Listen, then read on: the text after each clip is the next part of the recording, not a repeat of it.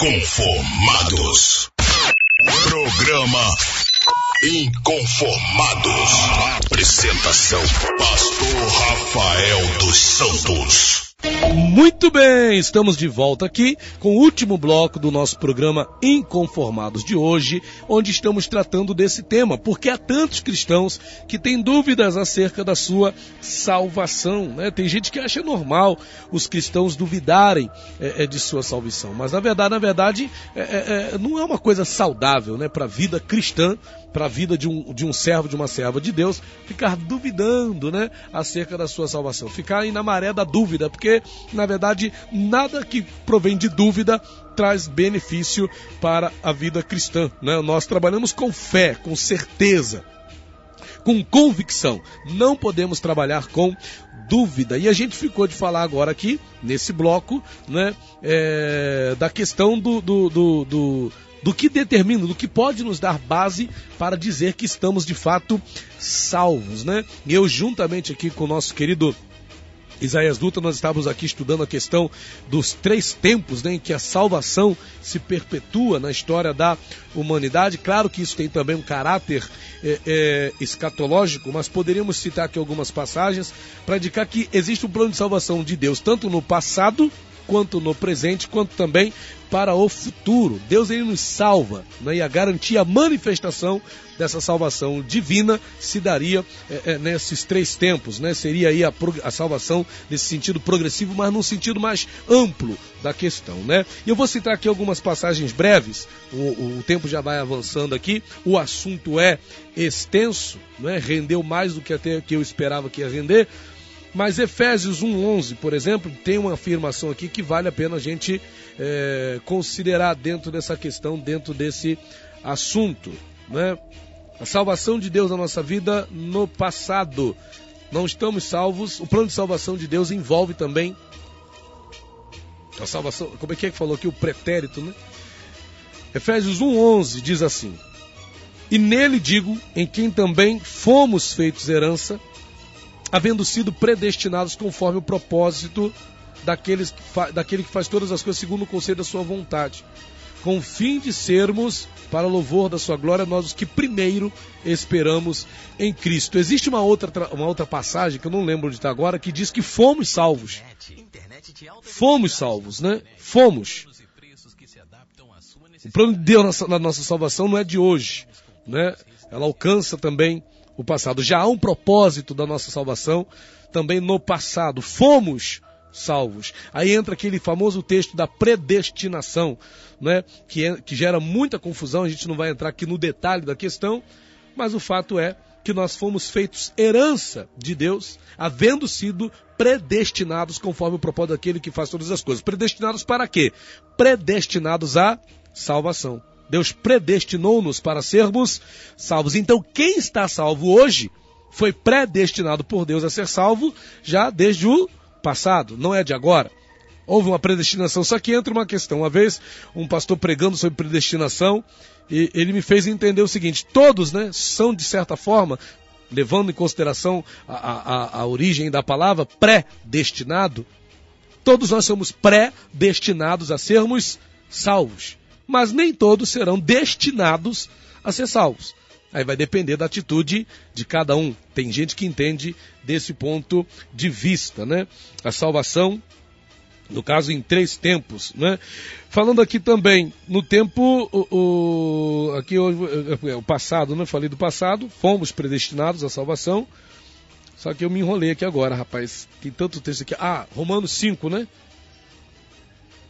Efésios 2, deixa eu ver aqui, Efésios 2, 8, que diz: Porque pela graça sois salvos por meio da fé, isso não vem de vós, é dom de Deus. Sois salvos. No presente nós também estamos salvos.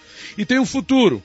1 Coríntios 3, versículo 15, e Marcos 16, 16, eu já citei aqui, que fala que é, aquele que crer e for batizado será salvo, né? Será salvo nós seremos salvos em três tempos: no passado, no presente e no futuro. Deixa eu ver aqui, 1 Coríntios 3, versículo 15. Vamos lá? Você que está acompanhando o programa Inconformado, se você ainda tem dúvida sobre o assunto, quer dar a sua opinião, ainda dá tempo, viu? 998-3396-92 é o nosso é, WhatsApp aqui, se você quiser participar do nosso programa. Se a obra de alguém Vamos ler o 14? Se a obra que alguém edificou nessa parte permanecer, esse receberá galardão. Se a obra de alguém se queimar, sofrerá detrimento, mas o tal será salvo. O tal será salvo, todavia, como pelo fogo. Então a gente está aqui abordando esse assunto, abordando essa questão, e eu queria falar para você o que, que pode dar-nos a certeza, a convicção de que nós estamos salvos. O que, que, pode caracterizar, pastor? Eu estou salvo? A gente falou aqui no início, desde o início do programa, sobre a questão do batismo. Era para ser um parâmetro de salvação. Mas outras questões vêm surgindo, né, à luz da própria palavra de Deus. Aquele que crê e for batizado, Marcos 16, 16, foi salvo, será salvo. Como falamos aqui, aponta para o futuro. Se a pessoa tiver ali uma. E esse futuro pode indicar que a pessoa precisa ter uma comunhão, uma vida com Deus. Né? A pessoa precisa ter uma caminhada, uma intimidade. Eu estava conversando aqui com um amigo que falou para a gente sobre o texto de Tiago. Nós não somos salvos pelas obras, porém precisamos das obras, porque querendo ou não, as obras também vão ser um testemunho né, para nós da nossa salvação. Porque se há salvação, tem que haver obras que justifiquem essa salvação. Eu não tenho lá muito Deixa eu ver aqui, um amigo compartilhou com a gente aqui sobre o termo obras. Em grego, ergon, né, que significa trabalho árduo e contínuo. Se alguém está trabalhando na obra de Deus de forma árdua, de forma contínua, até como diz lá em 1 Coríntios 15, 58, que nós devemos ser sempre abundantes na obra do Senhor, sabendo que o nosso trabalho no Senhor não é em vão, já podemos ter aí uma certa demonstração de que essa pessoa que está nesta prática, nessa postura, nessa atitude, nesta ação, de que há um sinal ali que evidencia que a pessoa está num caminho de salvação. A gente procura, claro que isso divide opiniões, os sinais que justificam que alguém foi batizado com o Espírito Santo. Não é? Aí vem um pentecostal e fala que o que vai definir uma pessoa que foi batizada com o Espírito Santo é a pessoa falar em línguas estranhas.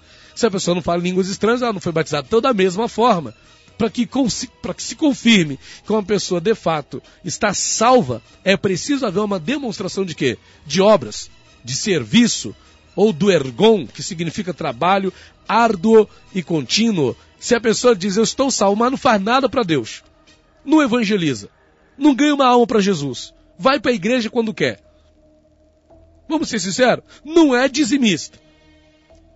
Aí entra numa questão, né? Dá para dizer que uma pessoa que não é dizimista está salvo? É melhor botar, não botar fogo, lendo a fogueira, né? Mas o fato é esse aí. A pessoa não tem uma vida de fidelidade a Deus. Não tem uma vida de comprometimento com a palavra. Como é que a gente pode afirmar? Ou como é que essa própria pessoa pode poder dizer para si mesma, eu estou salvo? Não é pelas obras que somos salvos, mas não precisa haver as obras? Tiago, capítulo 2, enfatiza isso, não é? Vamos ler aqui, ó, Tiago, capítulo 2, versículo 26 em diante, diz assim. Aliás, versículo 26, porque assim como o corpo sem o espírito está morto, assim também a fé sem as obras é morta. Somos salvos pela graça por meio da fé, não é isso? Somos salvos pela graça, por meio da fé. Precisamos ter fé, precisamos acreditar. Mas alguém fala, pastor, eu tenho muita fé. Bonito, legal, show de bola. Mas cadê as obras que nos justificam essa fé? E no versículo 20 aqui, né? Mas, ó homem vão, queres tu saber que a fé sem as obras é morta? Muita gente diz que tem a fé, mas não tem as obras que a justificam.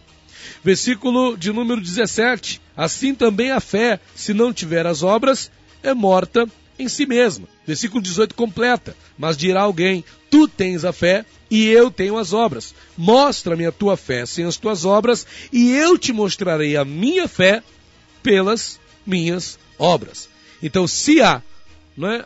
Ah, pastor, eu, eu não tenho as obras, eu, eu não preciso, porque eu não sou salvo pelas obras, pra, e a palavra fala que ninguém vai ser salvo pelas obras que ninguém se glorie. Porque alguém pode bater no peito e dizer: olha o que eu estou fazendo, olha o que eu sou.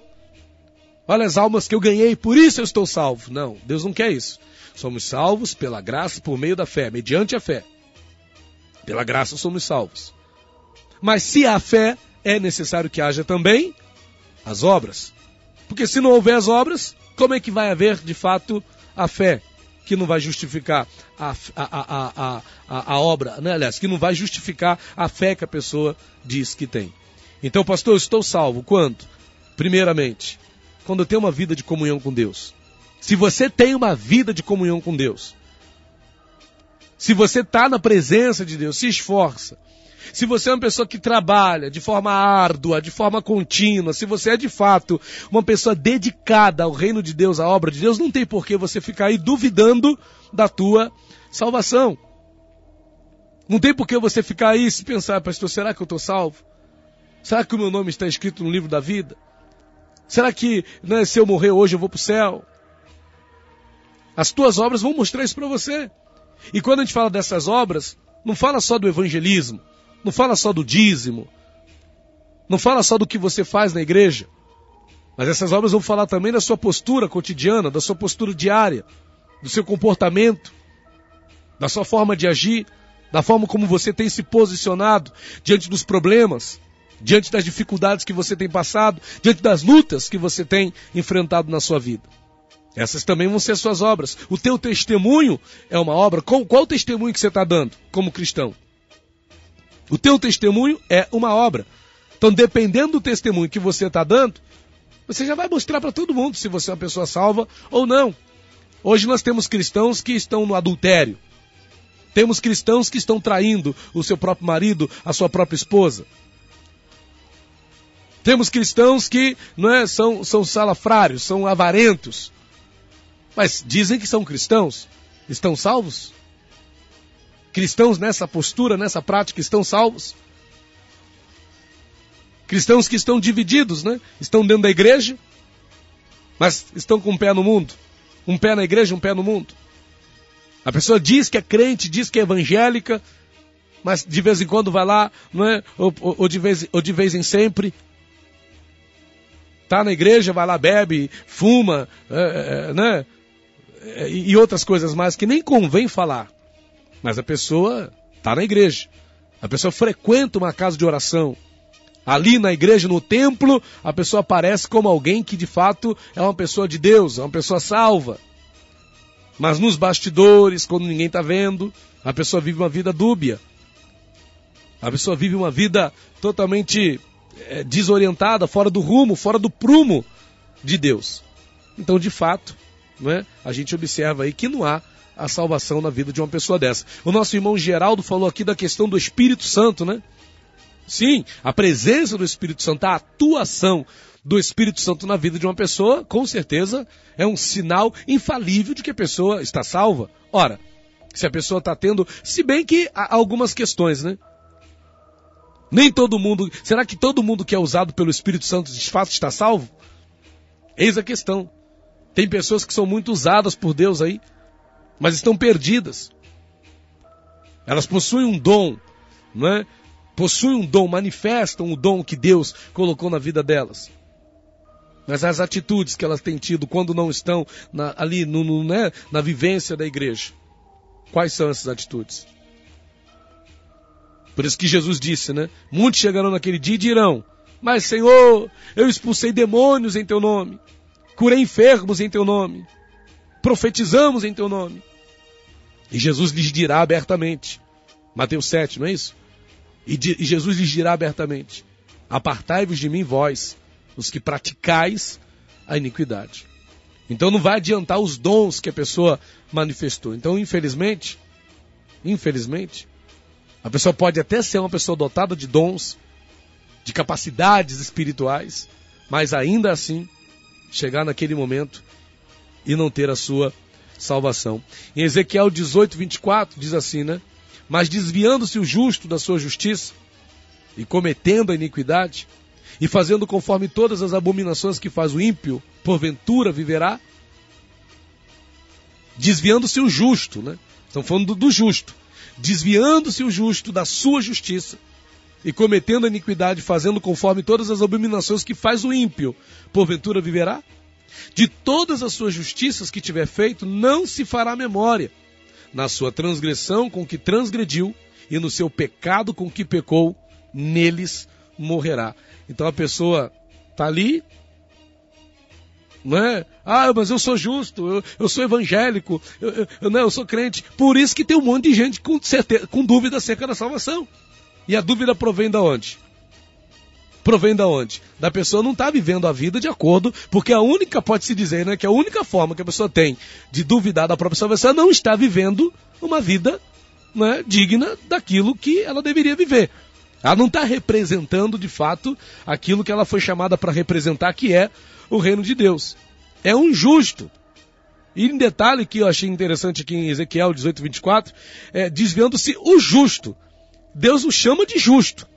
Desviando-se o justo da sua justiça e cometendo a iniquidade. Só que aí já não é mais justo. Deus até o chama de justo, mas já não é mais justo, porque está cometendo a iniquidade e está fazendo conforme as abominações que faz o ímpio. E hoje é o que a gente tem visto dentro de muitas igrejas. É o que temos visto no nosso meio. E que nós, você que está ouvindo esse programa de hoje, que você possa fazer diferente e ter plena convicção da tua salvação. Que você não venha ser como essas pessoas que ficam duvidando, será que eu estou salvo? Eu sei que talvez você que está ouvindo o programa, agora, ah, pastor, mas eu sou uma pessoa boa. Talvez exista essa razão, essa questão, existe essa questão, mas é uma pessoa boa, é uma pessoa dedicada, mas é uma pessoa que tem uma limitação na fé. Procura o seu pastor, Conversa com ele, pastor. Eu estou sentindo dúvidas acerca da minha salvação. Eu não sei porquê, mas eu, estou, eu, eu, eu vivo uma vida correta. A gente sabe que existem pessoas assim, pessoas que são sérias, pessoas que têm até uma conduta adequada, pessoas boas, mas que ainda assim estão carregando dentro de si essa dúvida, essa incerteza acerca da sua própria salvação. Eu disse ainda há pouco que há quem diga que é normal, né? É normal alguém ter dúvida acerca da salvação. Eu, eu não acho normal. Aqui, ó. É possível e até normal cristãos terem dúvidas de sua salvação. Não há nada de incomum em ocasionalmente duvidar de sua salvação. Não é para ser uma coisa ocasional. Não, não, não, não. Eu não concordo com essas palavras, não. A gente tem que ter certeza. Sempre. Por mais que a gente fale, nós temos que confiar que Deus nos salvou no passado, sois salvos, somos salvos no presente e seremos salvos no futuro. Deus tem esse plano para mim, Deus tem esse plano para você. Amém? Bom, Deus abençoe a sua vida. Foi um prazer muito grande estar aqui mais uma vez, levando até você esse programa Inconformados. Espero que a gente tenha conseguido tirar as tuas dúvidas acerca desse assunto. E que a nossa oração que a gente vai fazer agora é para que você, em nome de Jesus, não tenha mais dúvida da tua salvação, mas que você tenha convicção acerca desse propósito maravilhoso que Deus tem para com todos os homens. A vontade de Deus é que todos os homens sejam salvos, é que todos se salvem.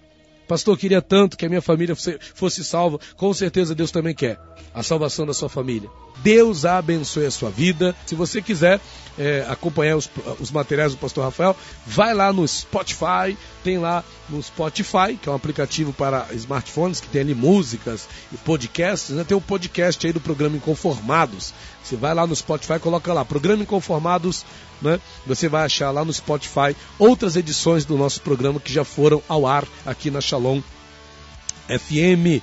Você também é, pode acompanhar o, o, podcast do programa SOS Vida Conjugal, né? Que é o programa que nós fazemos aos sábados aqui pela Shalom, todo sábado das 7 da manhã às 8. Você também pode acessar o site do Lidera Conferências, né? que são as conferências que nós disponibilizamos aí para as igrejas. Você que quer o pastor Rafael dos Santos aí ministrando uma conferência na sua igreja, acesse aí o lideraconferências.com. Lidera lideraconferências.com. Sem acento, viu? lideraconferências.com. Você vai localizar ali as conferências que nós estamos disponibilizando para ministrar nas igrejas que nos convidam, ok? Então Deus abençoe a sua vida. Muito obrigado pelo seu carinho, pela sua audiência. Se Deus quiser, amanhã estamos de volta aqui com mais programa Inconformados aqui pela Shalom FM 92,7, a rádio que traz paz para esta cidade. Programa Inconformados. Apresentação: Pastor Rafael dos Santos.